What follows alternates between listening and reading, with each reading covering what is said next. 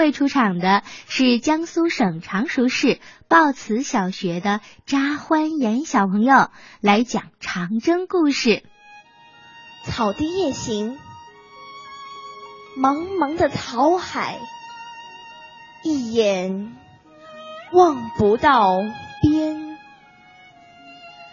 大队人马已经过去了，留下一条踩着稀烂的路，一直伸向远方。一个小红军。望了望四周，有气无力地说：“干粮早就吃光了，皮带也煮着吃了。我很饿，实在走不动了。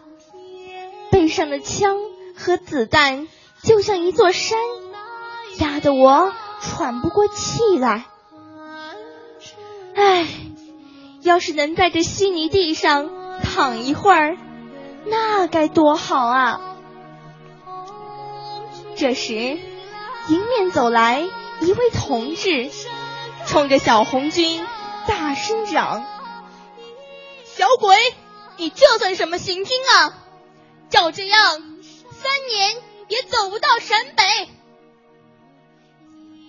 老红军这样小看人，小红军可气坏了。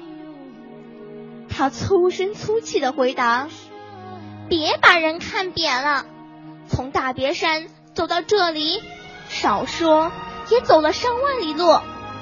瞧，枪不是还在我的肩膀上吗？”老红军看了看小红军，笑了起来，就和他并肩朝前走。小鬼。你的老家在哪儿？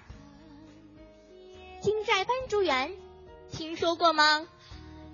啊，班竹园，有名的金寨大暴动，就是从你们那儿搞起来的。我在那里卖过帽子。小红军说：“一点不错。暴动前，我们村里是来过几个卖帽子的人。爸爸。”还给我买了一顶，回家掀开帽底子一看，里面有张小纸条，上面写着“打倒土豪劣绅”。真想不到，当年卖帽子的同志竟在这里碰上了。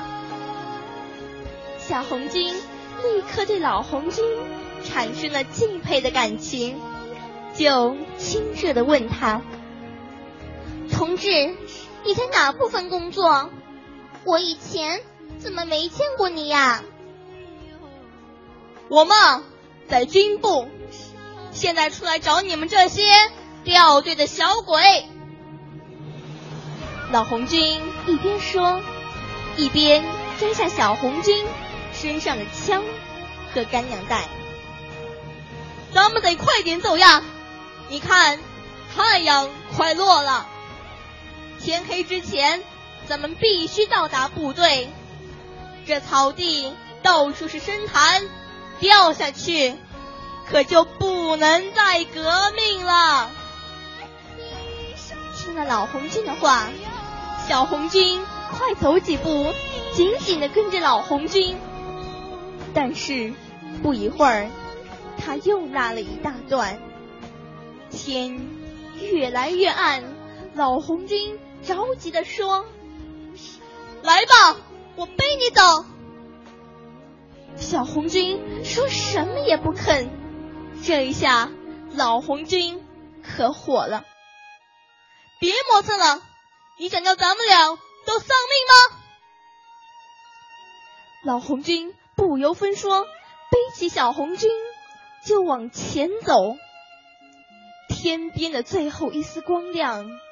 也被黑暗吞没了，漫天堆起了乌云，不一会儿下起了大雨。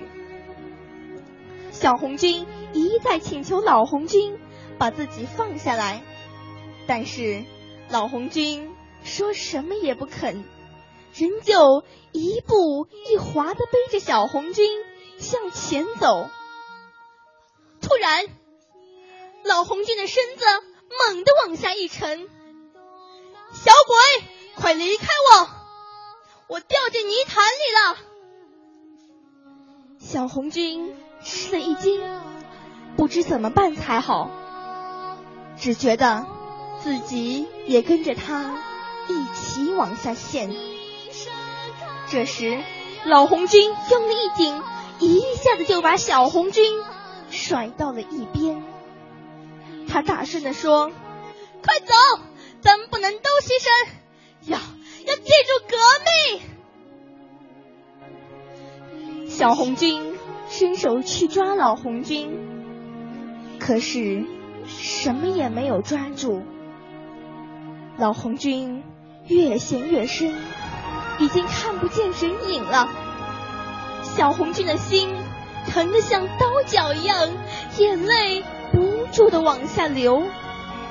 多么坚强的同志，为了我这样的小鬼，他被这可恶的草地夺去了生命。风呼呼的刮着，雨哗哗的下着。暗笼罩着大地。事后，小红军说：“要记住革命。”我想起他牺牲前说的话：“对，要记住革命。”我抬起头来，透过无边的风雨，透过无边的黑暗。我仿佛看见了一条光明大路，这条大路一直通向遥远的陕北。我鼓起勇气，迈开大步，朝着部队前进的方向走去。